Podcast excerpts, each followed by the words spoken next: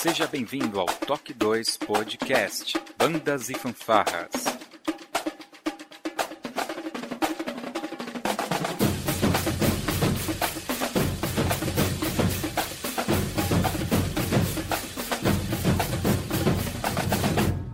No ritmo da vida, na batida do coração.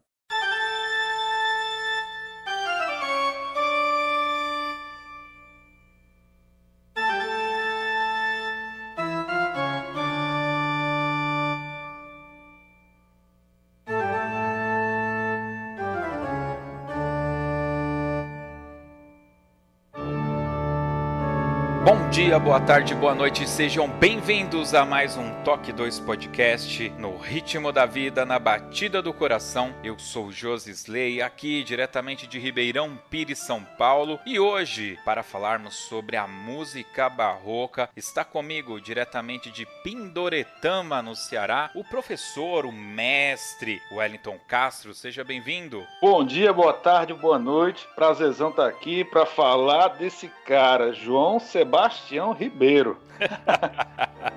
Muito bem. E tá ali pertinho aqui, hein? Pertinho de Ribeirão, diretamente de Guarulhos também, São Paulo, o professor Felipe Sangali. Seja bem-vindo. Olá, pessoal. Vamos falar daquele cara do sul de Minas também, né? O Monte Verde, né? Aquela cidade, aquele distrito de Camanducaia ali bem bacana. Vamos ver o que, que vai acontecer logo depois da nossa vírgula sonora.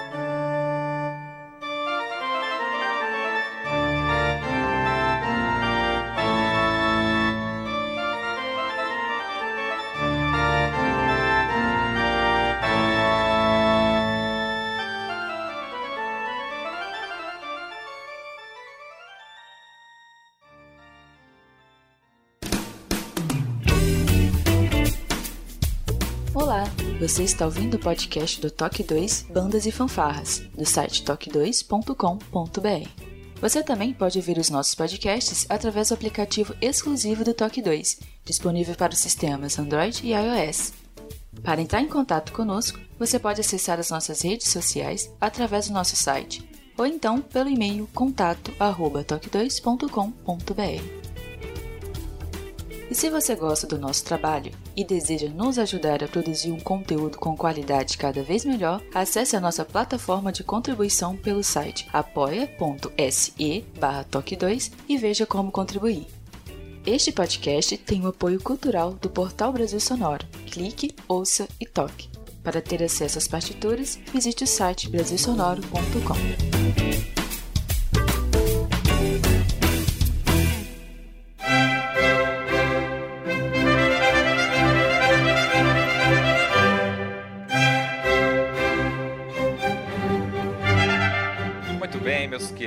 queridos professores, nós terminamos aí a última parte falando sobre a renascença, né, musical. As notas musicais estão todas formadas, os pentagramas, tudo tá lindo e tudo está maravilhoso e de repente a gente entra na era barroca, no período barroco da música, que vai de 1600 a 1750. Obviamente que eu acredito que esses números sejam números mais arredondados para deixar mais fácil a visualização, né? Obviamente que há aquela intersecção, aquela mudança de estilo, enfim, né? Mas eu acho que a gente precisa começar isso aqui falando um pouco o que torna diferente a música, esse momento barroco, do momento antecessor, que era a Renascença. Vocês poderiam falar um pouco disso pra gente, pra gente entender um pouquinho dessa diferenciação? Então, na Renascença, uma das principais características é ali que é um que a Renascença como um todo é um período de transição, né, ainda com um cheiro ali, um gosto de medieval, mas já caminhando para uma outra coisa é que a, uma das principais características que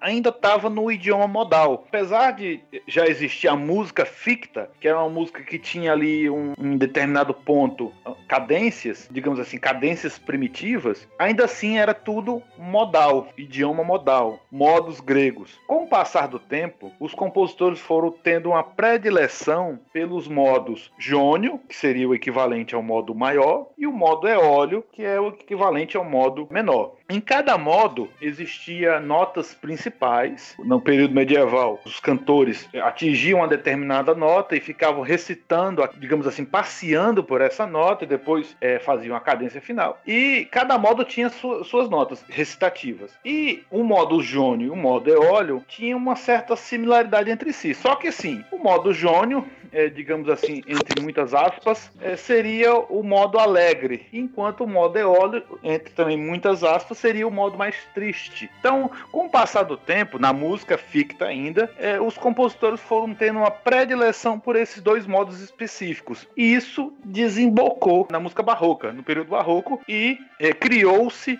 então um novo idioma, que é o idioma tonal. Esse idioma tonal começou aqui no, no, na música barroca e até perdura até hoje hoje. É, e, e, uma, uma outra característica, né, é que eles começaram a, a sair somente daquele modo polifônico, né, daquela, daquela fuga, daquela quantidade limitada de vozes e começou a entrar muito mais dissonâncias, né, a harmonia começou a ficar mais complexa, né, a harmonia começou a, a mudar e ser revolucionada, né, mudar entre aspas, né, porque no período anterior praticamente não existia harmonia, né, era mais aquela polifonia, aquela questão da, da fuga e tal. Então, isso também foi muito marcante, né? E, um cara que, como eu citei na abertura, né, um dos grandes responsáveis por essa mudança foi o italiano Claudio Monteverdi, né? Ele começou a, a fazer essa transição devido ao estilo de suas composições, né? Ele, na, na sua época, foi um dos grandes da Itália, né? E, e eu costumo sempre dizer que ele está meio que na linha do Equador, vamos comparar assim,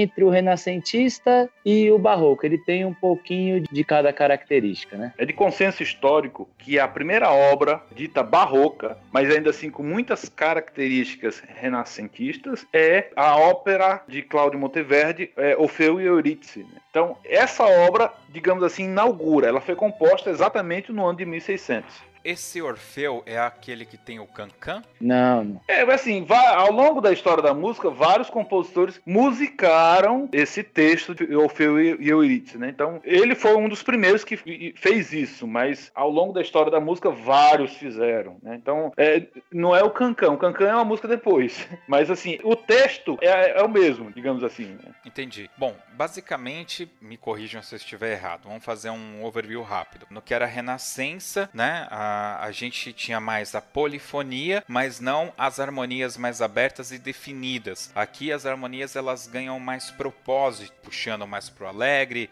ou mais denso, usando aí a questão de acidentes, etc. Assim, fazendo um, mastigado, seria mais ou menos isso? Exatamente isso. Então, nas demais artes, uma da, das características do período barroco é essa diferenciação, esse contraste entre claro e escuro. Na música, a além de, de haver contrastes de harmonia e haver de fato harmonia, também tinha é, a dinâmica, né? Piano crescendo. Nos outros períodos, a coisa era muito genérica. Às vezes tinha alguma notação de ser mais leve ou mais é, forte, mas ainda assim era muito ao gosto do instrumentista. E agora, de fato, as músicas têm dinâmica, têm intensidades escritas e a pessoa vai tocando, vai fazendo esses contrastes o que é mais forte, o que é mais fraco e etc.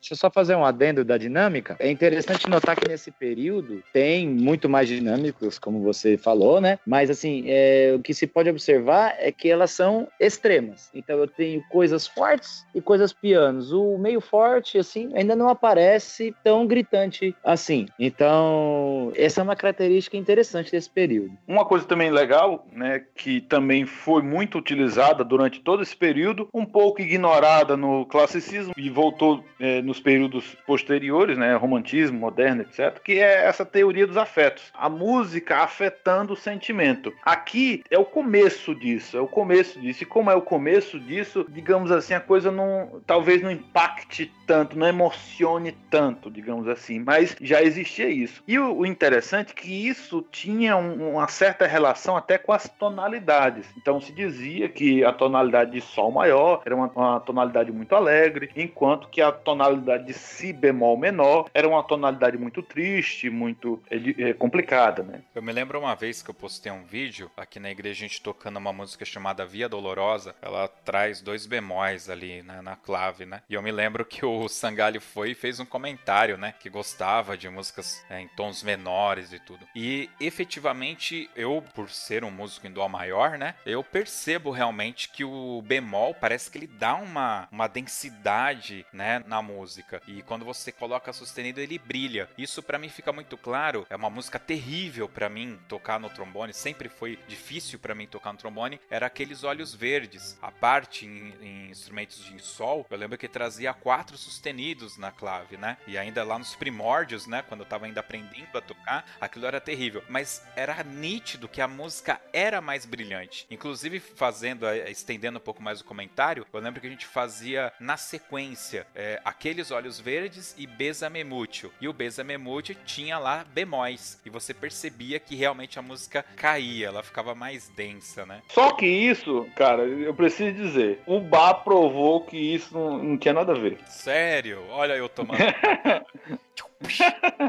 Ele temperou bem, né? Ele temperou bem. A gente vai chegar no bar, a gente vai chegar no bar. Muito bem, você colocou aqui alguns termos aqui que eu estou vendo. Você falou já da música ficta, né? Relembra pra gente rapidamente, em poucas palavras, que a gente já citou isso aqui algumas vezes. O que, que é música ficta? É, música ficta é justamente uma música que predomina ali no, na Renascença, que é uma música de transição entre o modal e o tonal. É, o início, o início do barroco ainda é, assim, tem um cheiro de música ficta ainda no ar. Porque o que acontece? Antes, é, tanto na Renascença como no, no, período medieval, a igreja dominava assim, exclu... a igreja católica dominava muito. No final da, ali com a reforma protestante, a igreja perdeu muito da força, mas ainda dominava muito. Só que aí surge uma nova igreja, que é a igreja protestante. A igreja protestante já não tinha tanto controle assim, não queria ter esse controle todo, né? E com isso, a música ficta pôde se desenvolver mais. E isso desembocou na, na música tonal mesmo. Nessa época aqui, a galera já estava liberada para usar o tal do trítono? Já, já estava.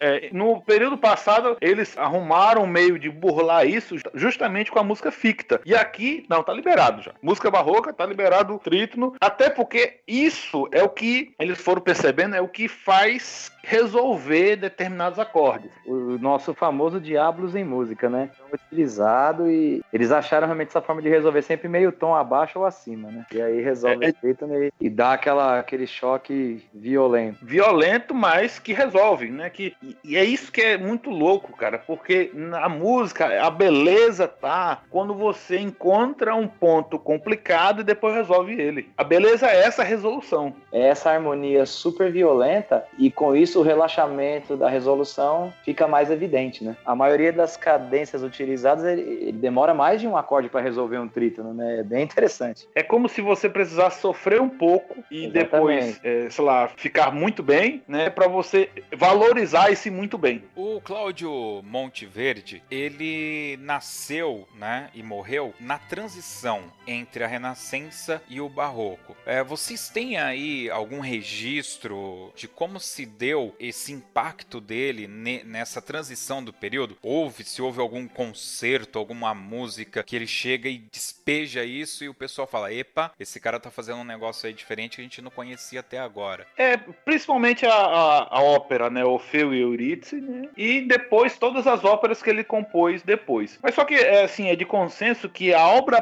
prima dele é essa ópera Orfeu, né? Tanto que diversos outros compositores depois dele é, musicaram o texto de Orfeu porque realmente se tornou um marco, um marco para a música. Entendi. Eu entendo que nesse período a gente já ainda estava próximo, né, da Reforma Protestante, coisa de 100 anos para frente. Então, obviamente que a Igreja Protestante já havia se posicionado, né, já com certeza já havia uma modulação dos poderes nesse período. Então, Igreja Católica e Protestante já conviviam no mesmo espaço como que foi esse período musical entre religiões opostas, entre aspas, né? É, grupos musicais, tipos de música, né? O, me parece que nesse período também teve a questão do vir, Vitor, vir virtuosismo. Tá certo. Como que se deu esse período, cara? Porque muita coisa do âmbito político, religioso e social estava acontecendo nesse momento, né? E as artes estavam aqui rodando, a música era uma delas. É, interessante porque, olha só, a igreja protestante se estabeleceu ali, né, no que é hoje a Alemanha, principalmente, né? Que é o reino da Prússia e, e o reino da Saxônia ali. A Alemanha é, era toda picotada antes, na, nessa época aí. A igreja protestante se estabeleceu lá. E a igreja católica, por mais que fosse uma entidade muito poderosa, ela não ia, digamos assim, confrontar um rei. Então a igreja é, protestante ficou até numa situação bastante confortável ali na Alemanha, e depois se expandiu, né? E todo o ideal também se expandiu para outros cantos da Europa. E a igreja protestante, na música, não tinha tanto controle, é, ela não queria ter tanto controle assim da música, coisa que a igreja católica tinha e até nesse período ainda tinha muito, né? Então,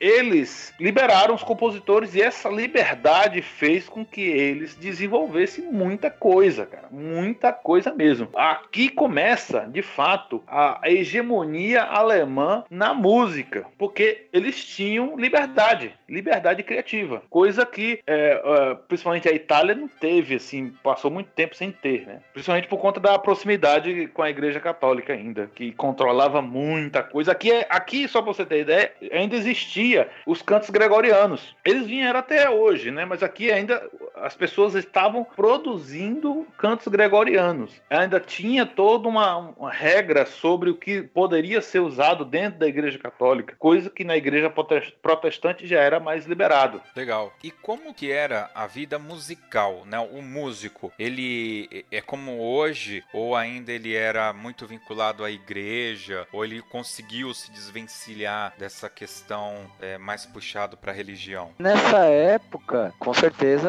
era a grande maioria dos músicos ainda estavam, entre aspas, né, presos à igreja, né? Era o grande nicho de mercado à época, era a grande maioria era na igreja, não, não tinha, tinham outras ocupações, mas a grande maioria era na igreja. Quem queria viver e ter dinheiro acabava se aproximando mais das igrejas, né? É como dizem por aqui, a gordura estava na igreja ainda.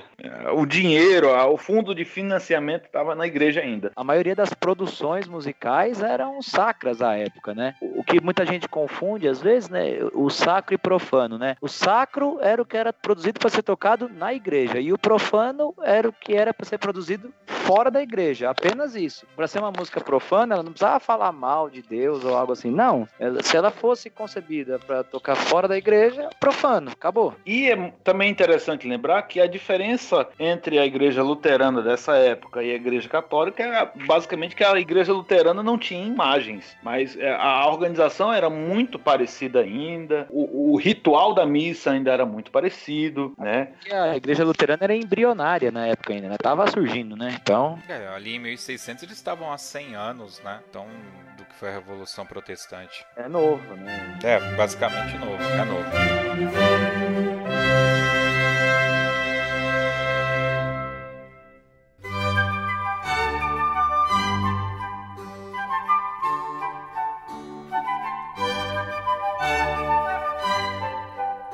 Agora vocês colocaram aqui algo sobre a profissão compositor. É, a, a profissão ideal do compositor era ser chefe, mestre da, capela, tanto na igreja católica como na igreja protestante. Você ser chefe, você ser mestre da capela, era uma coisa assim que lhe dava uma, uma segurança muito grande. Bach era chefe da capela de Leipzig. O pai de Mozart, Leopold Mozart, ele era chefe da capela lá de Salzburgo. Então, você ser mestre da capela ainda era uma coisa assim muito segura. Era um, um emprego lá efetivo, né? Dava uma estabilidade muito desejável na época. E acarretava também uma grande produção, né? Porque você precisava produzir constantemente. Justamente. E esse desafio de produzir constantemente é o que também levou muitos compositores à criação de obras primas. E você pode analisar que os compositores dessa época, a grande maioria, o catálogo de obras deles é muito mais extenso que o catálogo de obras do pessoal mais moderno. Justamente. Imagina que eles saíam emendando uma música na outra, né? Terminava uma, já era outra, outra, outra. É, porque, assim, uma coisa é a quantidade, outra coisa é a intensidade, o volume, né? Porque, por exemplo, se você pegar 10 músicas do bar, muitas vezes não dá o tempo de uma do Mahler, mas, assim, a, a quantidade produzida era muito grande. Não tô nem falando de qualidade, hein, pessoal? Não é isso o, o foco da questão. É que era uma música de menor duração, vamos dizer assim, mas a, a quantidade que, se, que eles produziam era avassaladora, né? E que funcionava ao ofício do rito ali religioso também, né? Bach, Handel, Vivaldi fizeram muitas músicas ali para missas, fizeram muitas missas, fizeram muitas músicas, oratórios, muitas músicas que, que, que funcionavam ali pro evento da missa, né? E nós temos essa, esse catálogo extenso que a gente conhece, porque de muitos deles, muita coisa se perdeu e a gente não conhece. Então, a gente não sabe precisar quanto se perdeu, mas tem muita coisa. É uma pergunta ridícula, cara, mas desde sempre, né, do início lá atrás, tocando em banda marcial, eu sempre escutei esse termo missa, missa, missa, mas você acho que já até respondeu. Era, eram músicas que efetivamente eram tocadas durante a liturgia da missa. Exatamente. Algumas antes, talvez, da missa, tô falando, algumas antes da missa, algumas depois ali, quando se encerra, mas muitas durante, né? Então, credos, quando você vai ver, ele faz uma missa, ele tem que fazer o credo, tem que fazer Agnus Dei, o Sanctus. então ele tem que fazer. De exílio, é, né? Por aí. É, ele tem que fazer todas as músicas que participam do ofício da, da missa. Lembrando a todos, né, que o rito da missa daquela época não é o mesmo que é hoje, né? Então é só um, um parênteses aí. Para começar, era em latim mesmo, né?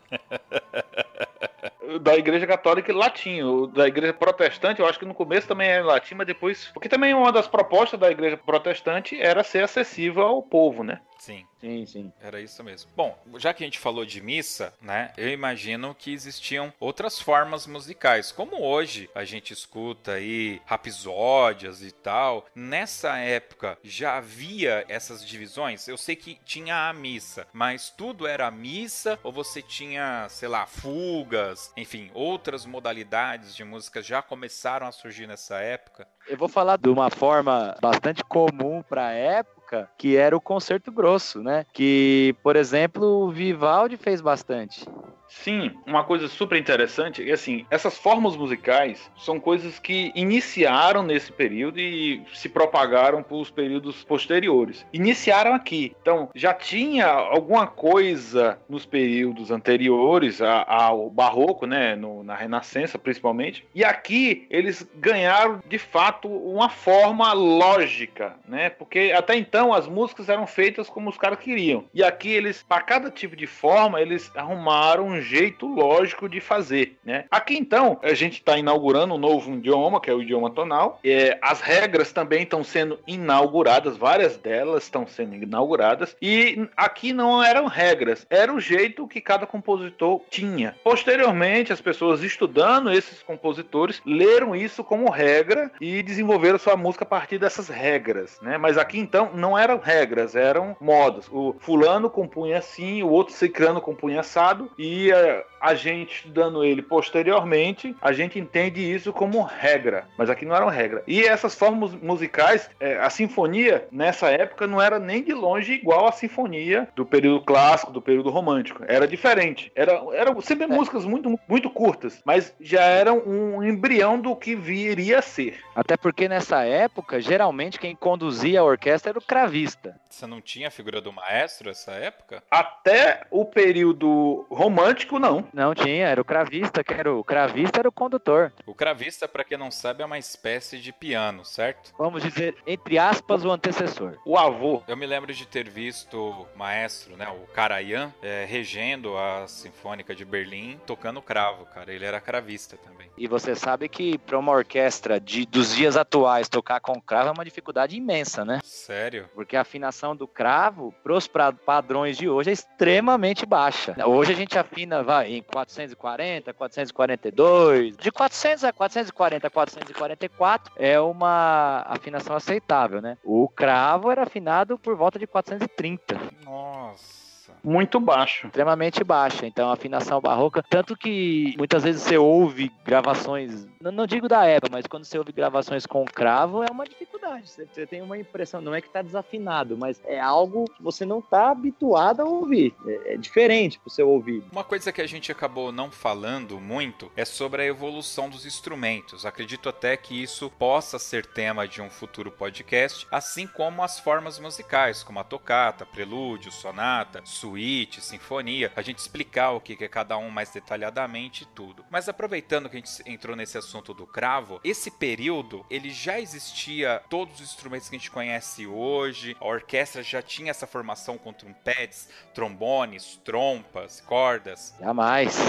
É, aqui eu, eu costumo pensar que aqui tinham os avós dos instrumentos, né? Exatamente. Eles já tinha, tinha uma, uma, digamos assim, uma intenção já, uma intenção de criar famílias de instrumentos. Então, é, no finalzinho do barroco é que começa a criação. Então, você tem a família do trombone, a família do clarinete, a família do fagote, a família do oboé, a família da flauta. Mas aqui ainda era tudo ainda meio, meio primitivo ainda. Eles tinham essa intenção de reunir. As orquestras eram orquestras pequenas, bem pequenas mesmo, orquestras de câmara, mas que eram assim a, aglutinação de alguns músicos de cordas, alguns músicos de sopro e era meio que assim é, embrionário ainda. Né? No finalzinho, com Bach e com os outros compositores depois dele, né, do, do período clássico, é que de fato a coisa se organizou. Ah, vai ser assim e etc. Mas aqui ainda era muito é, embrionário ainda. Mas, por exemplo, as trompas eram trompas naturais. Para quem não não está habituado ainda, trompa natural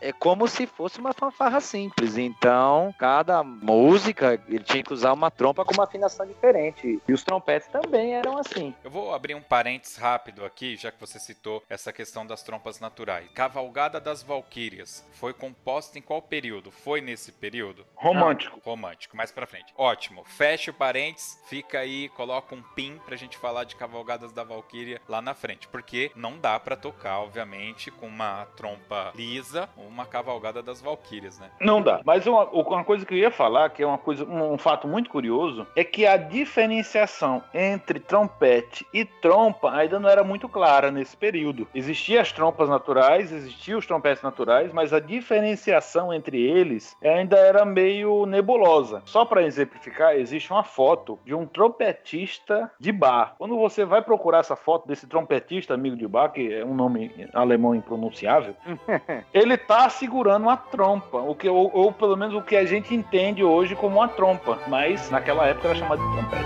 Entendi.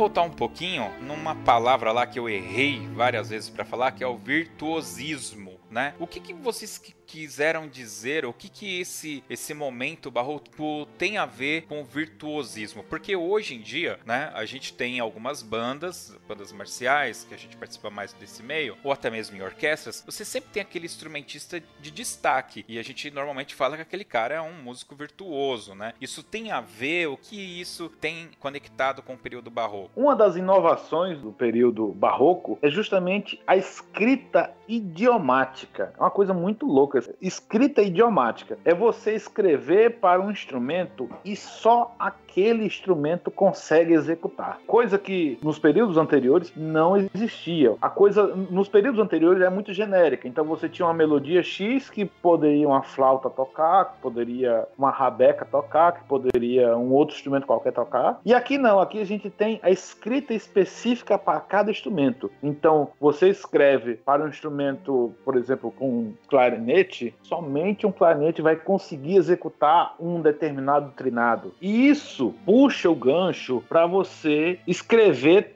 não só para um instrumento, mas também para um instrumentista específico, que é uma coisa que também acontecia muito nessa época e nos períodos é, posteriores. Você escrever um concerto para fulano tocar. E como fulano tocava muito, então a gente pode exigir muito dele e fazer ele tocar aí é, espinha de bacalhau ali ao contrário, descendo em outra tonalidade, etc. Então era uma coisa assim, é você exigir mesmo que o músico tocasse muito bem e você estava escrevendo para um fagote, então somente um fagote consegue executar aquela nota naquela região, consegue executar determinado trecho, consegue executar determinado trinado com perfeição. E isso é uma, uma das características de, desse período. É por isso que, por exemplo, aquele pianista que agora é maestro, o, o João Carlos Martins, ele foi considerado um dos maiores intérpretes da música de bar, porque não é fácil de tocar, é muito difícil. Isso aí era muito marcante. E eu queria falar agora também de uma outra coisa que começou a aparecer no barroco, que era o baixo cifrado e o baixo contínuo. Isso é uma coisa bem interessante. O baixo cifrado nada mais é, eles colocavam números que eram as notas complementares ao baixo que você poderia tocar. É, o Monteverdi usava muito isso, né? Que a gente já falou aí, mas os outros também usavam. Por exemplo, você está em Dó e você colocava lá a nota Dó no baixo e eles colocavam o número 6 e o número 4. Então indicava que era uma inversão do acorde de Fá maior. Você teria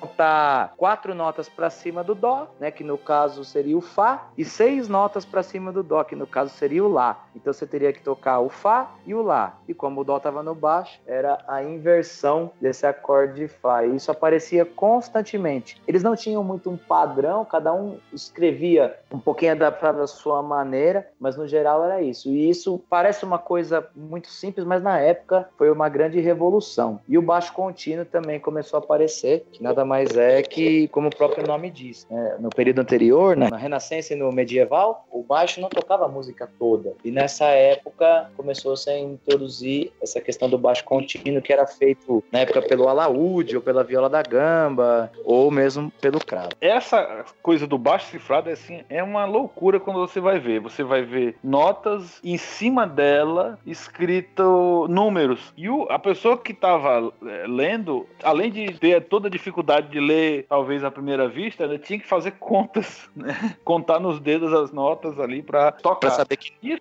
que nota ia ser, né? Muito legal Exatamente. isso aí, porque dava uma, uma certa liberdade para o, instrumentista escolher que região do piano, né, do cravo, ele ia tocar. Então, ele estava ali, ele tinha uma certa abertura que ele que determinava. Então, 6, 4, né? Dó, 6, 4. Então, ele vai fazer um Dó, um Fá e um Lá. Mas a região que ele vai fazer isso, ele está totalmente livre para fazer. Isso era um avanço. O instrumentista que tinha liberdade de improvisar, mas improvisar segundo determinados padrões, e também era muito bom para o compositor que poderia escrever mais rápido, né? Você sabe que tem um, uma coisa que eu sempre fui curioso em saber, né? E depois que a gente transformou a banda da igreja em orquestra, que é aquele lance, tá um monte de violino tocando. Como que os caras sabem a hora que sobe e a hora que desce o arco, né, do violino? E aí eu vi que na partitura tem um símbolo que indica exatamente isso, né? Se aquela nota deve ser tocada de baixo para cima ou de cima para baixo. E isso é o que dá aquela fluidez na orquestra. E quando você olha, você vê aqueles arcos subindo e descendo, tudo no, no mesmo sentido, né, cara? São coisas que a gente nem imagina, né?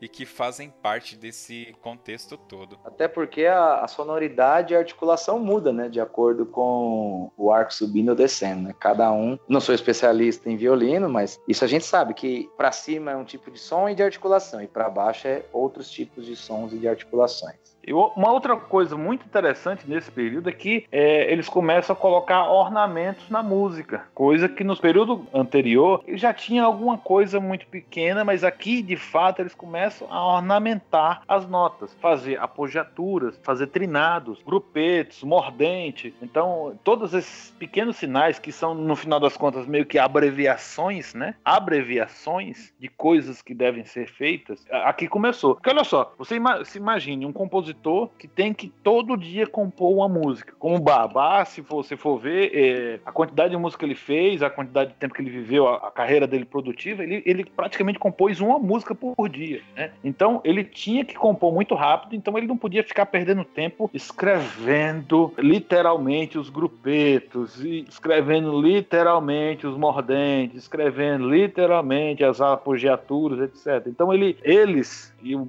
Bubá ele é um dos, dos últimos compositores né, do, do, período, eles abreviavam as coisas. E isso que são os sinais, é, esses, esses ornamentos, são abreviações de coisas que deveriam ser tocadas. Vocês sabem que assim, eu perguntei para vocês como que era o modo, a vida do músico, como que eram as formações das orquestras, se a evolução dos instrumentos já estavam nos moldes de hoje, tudo. E agora vocês falando sobre essa questão de ornamentos, eu quero pegar toda essa informação e costurar uma coisa e ficar aqui a sugestão para o ouvinte do nosso podcast ouvir com mais atento e de forma mais crítica as quatro estações de Vivaldi. Cara, aquilo eu acho que representa tudo isso que a gente falou até agora. Porque, é, por mais que os instrumentos de sopro não tenham evoluído tanto, na minha visão, as cordas evoluíram demais, inclusive o ponto de vista técnico. Porque o cara imitar pássaros no violino, né?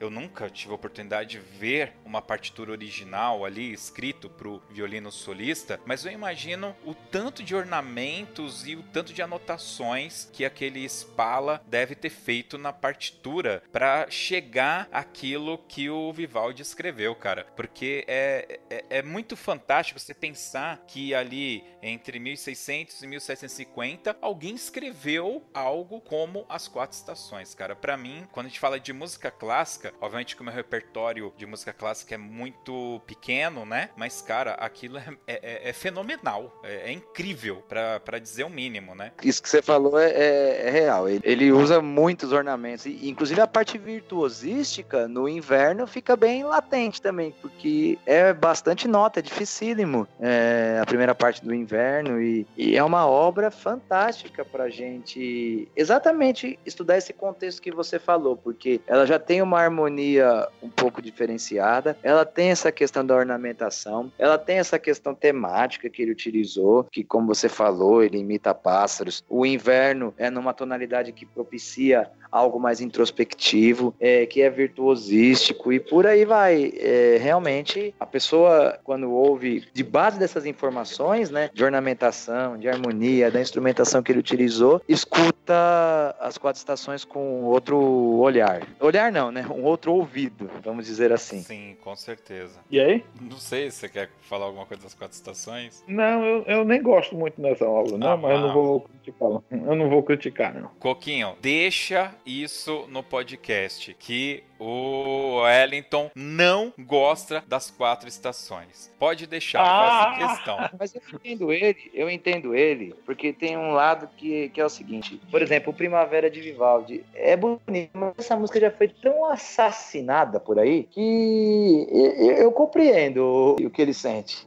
Acontece que no período moderno, né, um compositor chamado Stravinsky, ele criticando a música de Vivaldi, ele disse que na verdade Vivaldi compôs só uma música música só e mudou de tonalidade. Ai, que filha da mãe. É porque assim, ele, basicamente, em todas as músicas dele, se você escutar várias músicas do, do Vivaldi, você vai perceber isso, que o caminho harmônico é basicamente o mesmo. Basicamente. Então você tem um caminho harmônico para as músicas em tonalidade maior e o caminho harmônico para as músicas em tonalidade menor. Coisa que outros compositores já se preocuparam em não deixar tão assim evidente. Né? Então, é, eles disfarçavam os caminhos harmônicos deles e tal, e, e faziam outros caminhos harmônicos para não ser tão ah, latente que, ó, eu peguei o mesmo sistema que eu fiz essa música e fiz 300 músicas iguais. Claro, variando a melodia, variando o baixo, mas ainda assim com a harmonia sendo igual. O jeitão, né? É, o jeitão. Bach é um cara que, assim, fantástico. O prelúdio número um dele, que é para cravo, do cravo bem temperado, é fantástico. É essa música que vira Ave Maria, né? posteriormente. Ela, o cara começa em dó maior e o cara vai passeia por tantas regiões e ele é tão complexo e ao mesmo tempo tão simples, né? E o Vivaldi, beleza, massa, ele fez aí, fez um bocado de coisa legal, mas assim, muita coisa ele, ele fez igual, muito igual. Entendi. Ó, as quatro estações foram compostas em 1723. Cara, em 1723. Agora, eu vou desafiar aí o ouvinte também a colocar aí no Spotify ou no Deezer as quatro estações e tentar escutar inteira. E depois pega qualquer seleção de músicas de bar e tenta fazer a mesma coisa. Se você ouvir três na sequência, você já é um vitorioso. é o que eu tenho a dizer. É, é porque eu, é, acontece que, como eu sou compositor, eu procuro enxergar, eu procuro ouvir coisas que talvez um ouvinte comum não, não queira ouvir, né? Eu presto atenção em coisas que outras pessoas talvez não prestem atenção.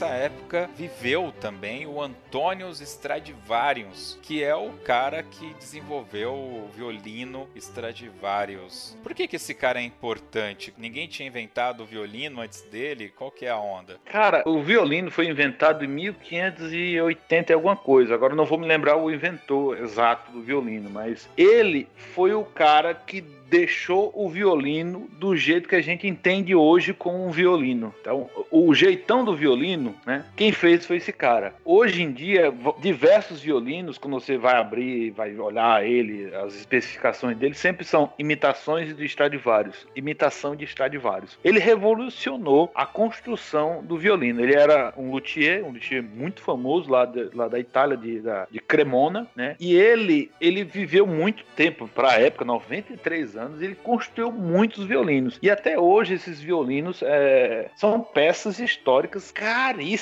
Um violino dele é cotado na casa dos milhões sempre, porque é, é, são instrumentos valiosíssimos, não só por ser muito antigos, né, mas também por ter uma sonoridade muito específica. É, ele construiu esses violinos numa época, ele fez é, todos eles da árvore de bordo, né, que é uma árvore que existe em certa abundância aí pela Europa e pelos Estados Unidos, mas só que na época essa árvore eram árvores muito grossas que tinham passado pela era glacial. Hoje não existe mais árvores, árvores de bordo que passaram passaram pela era glacial. Então, a madeira é uma madeira totalmente especial, muito especial. Ela é uma madeira um pouco mais dura, então tem certas propriedades aí. O verniz que ele usou, a cor do violino, porque até então o violino era meio amarelado sempre. E ele que revolucionou também a cor do violino. A cor do violino hoje é um marrom ali avermelhado, né? E quem fez também foi ele, né? Então, ele que definiu os padrões do violino atual, né? E até hoje todos os, os luthiers de violino tentam imitar ele. Mas só que, muito interessante, nenhum de fato consegue imitar mesmo a sonoridade, principalmente pela madeira, pelo verniz, porque todas as técnicas do Stradivarius se perderam com o tempo. O violino, só a título de informação, ele foi inventado, né, pelo italiano Gasparo de Salò. Ele viveu esse Gasparo entre 1540 e faleceu em 1609. O instrumento era chamado de rabeca e só no século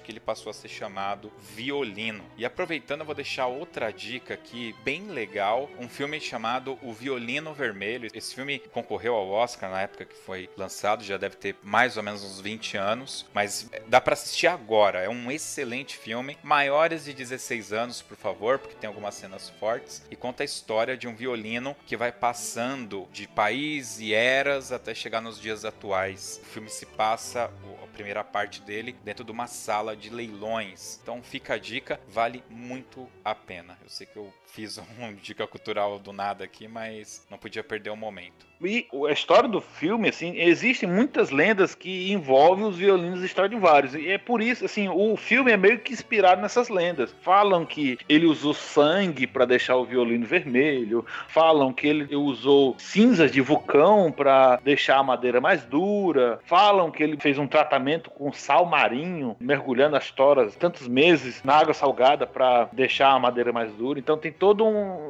várias lendas sobre a construção dos violinos Stradivarius que meio que inspiram também o filme, né? Só essa, essa coisa do sangue, né? Então já dando spoiler do filme, né? Tem, tem a ver. Bom, pessoal, a gente já tá aqui praticamente há uma hora falando e tem muita história. Esse, obviamente, não é um podcast definitivo sobre a história da música, mas a ideia aqui é fomentar para que o nosso ouvinte vá atrás de mais informação sobre os períodos, né? E conheça um pouco mais. Bom, a gente falou aqui o nome de alguns compositores.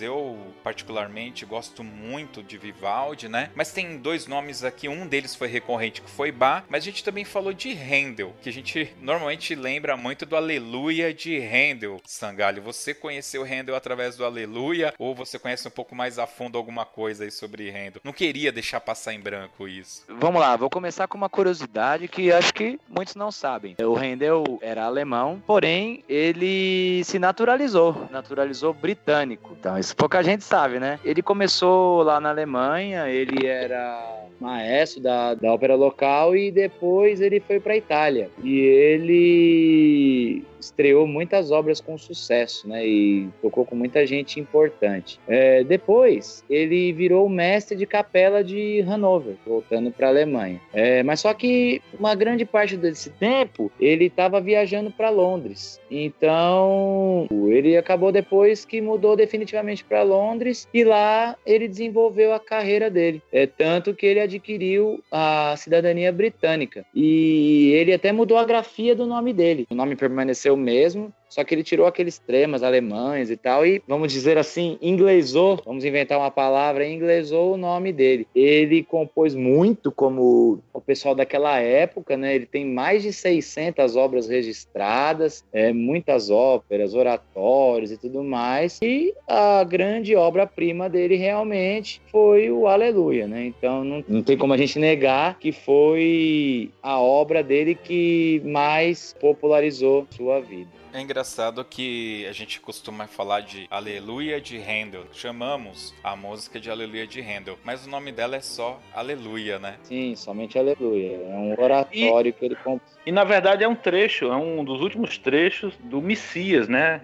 É uma, uma obra maior, né? Então ele é um trecho, digamos assim, pequeno de uma obra maior. Não sabia disso. Tem até um filme que fala sobre ele, que agora eu não vou me lembrar o nome, sabe? Que é um filme que fala sobre um castrate. E esse castrate se encontra com Rendo e tal. Um adendo aí, castrate, pra quem não sabe, eram o, os homens à época que eram castrados para atingir as notas mais agudas. Nossa, cara. Tô vendo aqui, ó. Lembrei. Lembrei o nome do filme. É Farenelli, de 1994, não é? Exatamente. Ah, pessoal, só uma curiosidade aí, o Messias é um oratório, ele tem 51 movimentos, né? Meu dividido Deus. em três partes. É, e o Aleluia é o 42 segundo movimento. Ficou registrado aí, quem tiver paciência, é, boa sorte, boa sorte. Apesar que ele não é bar, né? Então eventualmente dá até para ouvir tudo. Que isso, cara? Tá excelente. Vai, vai, né? O João é João, velho. O João é João. Olha só, o João já, já, já tomando Já um que ele gancho, chutou né? a bola, né? Já que ele chutou a bola. É, falar agora do João Sebastião Ribeiro, que é, digamos assim, a, a tradução, a brasileirada do nome dele. Johann Sebastian Bach. Bach, tipo um riacho pequeno em alemão. Ribeiro. Uma ribeira. Deixa eu fazer um comentário antes de você falar, tá? Na nossa orquestra tem lá um músico, o Adriano, que ele é violinista, e no case do violino dele tá lá a sigla JS Bar. O cara é viciado no bar, então acredito que ele vá escutar isso aqui com bastante atenção. Então, por favor, é, dê uma aula de bar aí agora pro Adriano. Uma aula de bar, né? Pera aí, tem que pensar um pouco sobre esse termo aqui. Uma aula de bar. então, bar, é, assim, fazendo um grande resumo da sua vida, assim, antes de de fato falar sobre ela, é um cara que ele vivia para compor e para fazer menino.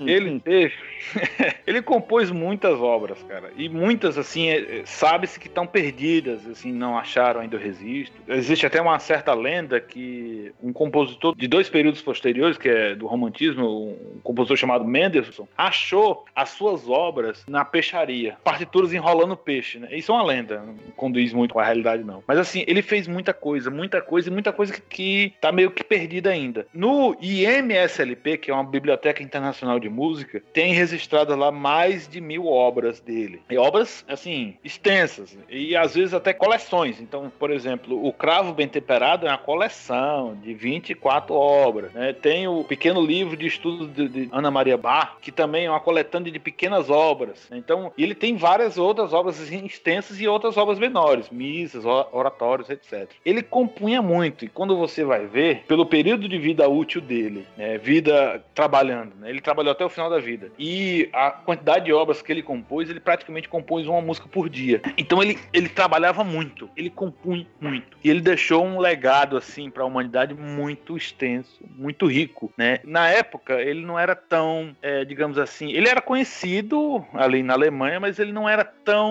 digamos assim, ovacionado, relevante à época. Assim, ele ficava muito na dele ali. Era um compositor muito sério, muito sério mesmo. É uma das características que é, dita pelos contemporâneos dele, que ele era muito sério, sério até, às vezes até demais. E ele fazia muita coisa e fazia muito menino. Ele teve 20 filhos ao longo da vida, é, apenas nove chegaram à idade adulta, né? Naquela época a taxa de mortalidade era muito, muito alta, né? Ele se casou duas vezes, a primeira esposa dele faleceu, né? E a, ao longo desse, período ele teve 20 filhos. Ele nunca saiu de fato do território alemão, né? Do que a gente entende hoje como um território alemão, né? Diferente de Vivaldi e de Handel, que eram compositores, digamos assim, cosmopolitas, né? Então eles viajavam muito e se estabeleciam em cidades que não eram suas e tal. Vivaldi, que era italiano, viajou muito para França, viajou é, para Alemanha, viajou toda a Itália, Bach não fez isso. Bach era um cara que ficava ali muito na dele e ficava principalmente nos arredores da, da cidade ali que ele se estabeleceu, que foi Leipzig. Você falou dos 20 filhos dele, né? Teve um que teve um grande, grande assim, teve um bom destaque na música que foi o Carl Philippe.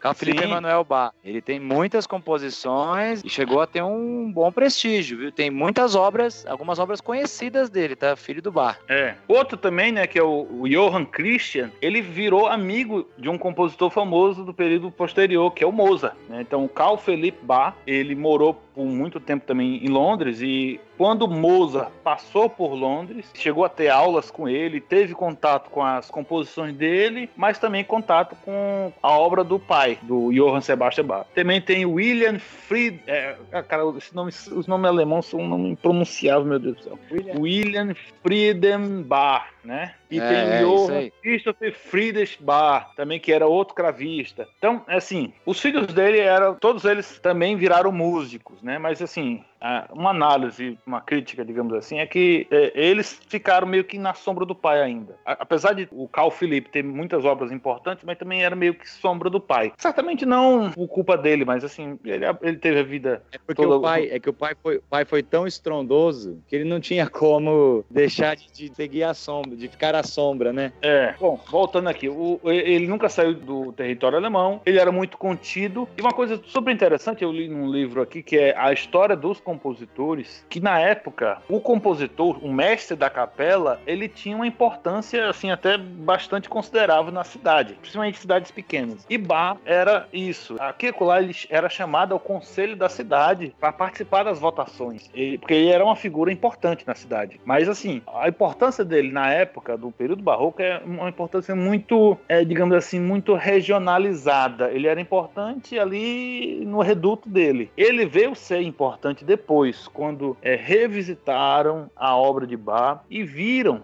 Olha só, que é muito legal. E viram que ele, Bach, harmonicamente era muito mais complexo até do que o, os compositores do período clássico. As harmonias de Bach são harmonias assim extremamente complexas. Ele desenvolveu a, a fuga. A fuga já era um, um, tipo de forma bem estabelecida, mas ele, ele desenvolveu assim com a complexidade jamais vista. Ele tem algumas fugas inversivas que dá um nó tão grande para você tentar assimilar esse estilo E ele fazia isso, e muitas vezes é, é relatado que ele fazia isso improvisando. Então ele não era só um bom compositor, mas também era um excelente instrumentista. Não sei se vocês se lembram da, daquele filme do Mozart, né, Amadeus, que tem aquela cena que o Mozart está chegando na corte do príncipe, aí o príncipe está tocando a musiquinha, e ele está chegando, está ouvindo a musiquinha de longe. É, aquela cena nunca aconteceu com Mozart, mas aquela cena aconteceu, digamos assim, um pouco parecida com Bach. Ele, perto já ali da seu falecimento, 1747, ele foi visitar o filho dele, o Carl Felipe, na corte de Frederico o Grande. E o Frederico, o próprio Frederico, estava tocando uma musiquinha. E Bach, nessa época, ele já estava quase cego. Ele ouvindo de longe, tal, já ouvindo aquilo ali. A música era uma música, se não me engano, era a música dele mesmo. E ele, quando chegou lá, ele tocou, e não só tocou, ele improvisou. O Frederico, admirado com aquilo, ele inventou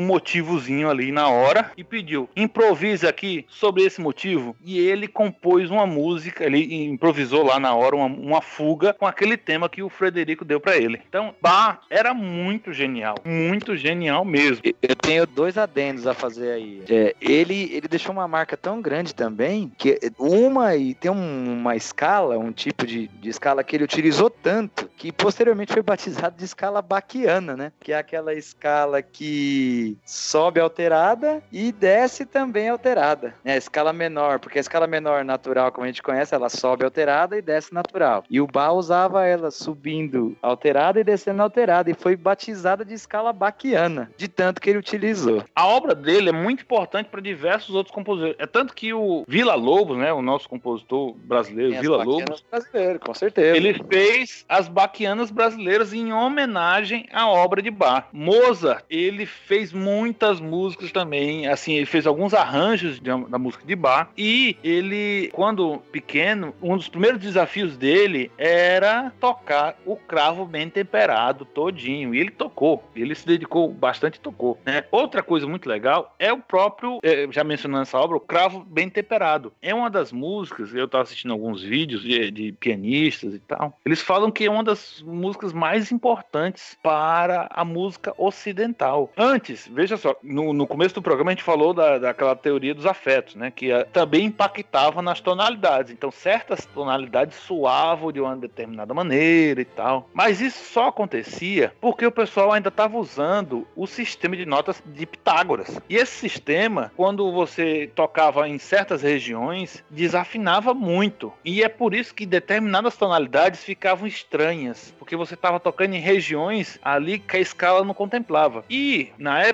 de Bach, alguns teóricos já estavam ali pensando em criar um novo sistema de, temperamento. E Bach foi um dos caras que diz: olha, isso aqui dá certo, isso aqui é muito massa, vamos fazer. E ele fez o cravo bem temperado para provar que era possível tocar em todas as tonalidades. E tudo ia soar bem. Ah, e tem mais uma curiosidade do Bach. Ele, vocês sabiam que ele tinha uma assinatura musical, né? Hum. Que era o famoso si lá do si, né? No começo da, da música, e o H era utilizado para nota si também, né? Então ele tinha esse si lá do si em muitas músicas ele utilizava. Fica aí a curiosidade. Muito bem. Bom, pessoal, a gente novamente, né, nós abrangemos bastante aí esse período que é o período barroco, falamos aqui um pouco. Ainda temos outros episódios mais à frente pra gente fechar essa saga da história da música. Isso aqui foi um aperitivo, né? Vai ter vários links aqui no post para vocês expandirem um pouco mais o conhecimento e espero que a gente possa ter aí ajudado vocês de alguma forma. Caso a gente tenha cometido algum erro aqui, manda um e-mail pra gente lá em contato@toque2.com.br. Avisa a gente, a gente lê o seu e-mail aqui. A gente errar? É. Como assim?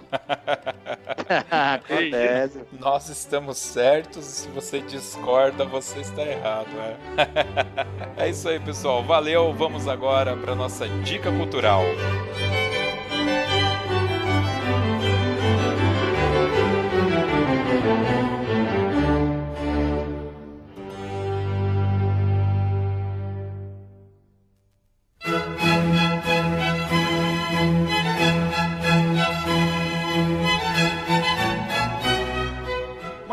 Queridos, vamos agora para a dica cultural. Eu sei que vocês, como sempre, já escolheram, né, a dica cultural de vocês, mas segurem aí, calma, calma, calma, um de cada vez. Eu vou dar aqui a minha dica cultural baseada naquela questão do vi virtuosismo, virtuosismo. Caracoles, que palavra difícil, né? E é um filme, é um filme chamado Kataga Experiência Genética aqui no, no Brasil. É um filme de ficção científica e a grande sacada é que nesse futuro dessa ficção, é, os humanos eles são é, geneticamente é, modificados para nascer sem nenhuma doença, sem nenhum problema físico e, inclusive, dependendo se a família tem o dinheiro, eles podem incluir alguma habilidade, né? E eu estou indicando esse filme porque, em determinado momento, um personagem vai assistir um concerto de piano. E na entrada tem um pôster do pianista com as duas mãos assim espalmadas para frente e ele tem seis dedos em cada mão. E ele vai fazer uma, um concerto que só pode ser tocado por alguém que tenha 12 dedos. E isso é fantástico assim. É uma hora que eu achei muito bacana porque deixa muito claro como o DNA né essa coisa da genética evoluiu até aquilo ao ponto da pessoa ter 12 dedos e somente uma pessoa de 12 dedos conseguir executar essa peça musical. Então fica aí a dica Gataka Experiência Genética. Para quem conhece, a Uma Tamer participa desse filme, o Ethan Hawke, que quem assistiu aí dia de treinamento vai lembrar dele também. É isso. E aí, Felipe Sangari, tem uma dica bem legal? Opa, eu vou indicar um filme também, que é sobre a vida do Vivaldi, que a gente tanto falou. O nome do filme é Antônio Vivaldi, um príncipe em Veneza, que vai contar um pouco sobre a história dele. Tem no YouTube, é fácil de achar. Ótimo, a gente vai pegar o link e vai deixar aqui no post para quem quiser assistir, conferir aí a história de Vivaldi. Wellington Castro. Então, eu já tinha até pronunciado esse filme, que é o Farinelli, né? Que conta a história é, de um castrate, né? E ele, em determinado ponto do filme, ele se encontra com Handel. E é assim, é interessante de ver como é a interação dele com Handel. E como Handel é um filho da. Meu Deus. Tá certo. Link no post aí para quem quiser conferir o filme, a indicação do Wellington Castro. Vamos agora para o Toca na Pista. Muito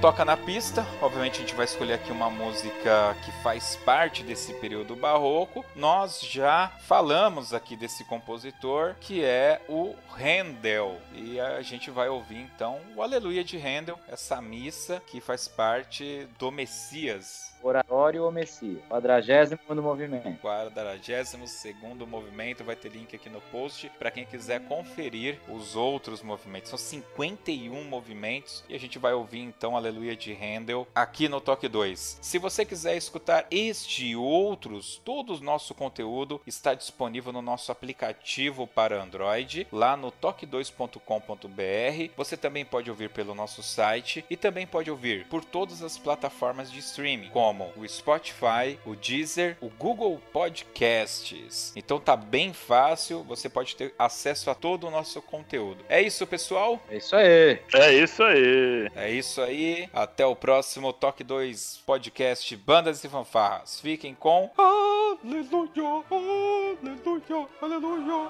Aleluia. Eu não vou me atrever a cantar, porque eu sou muito ruim. Nem eu. Bizarro, doido. Massa, massa.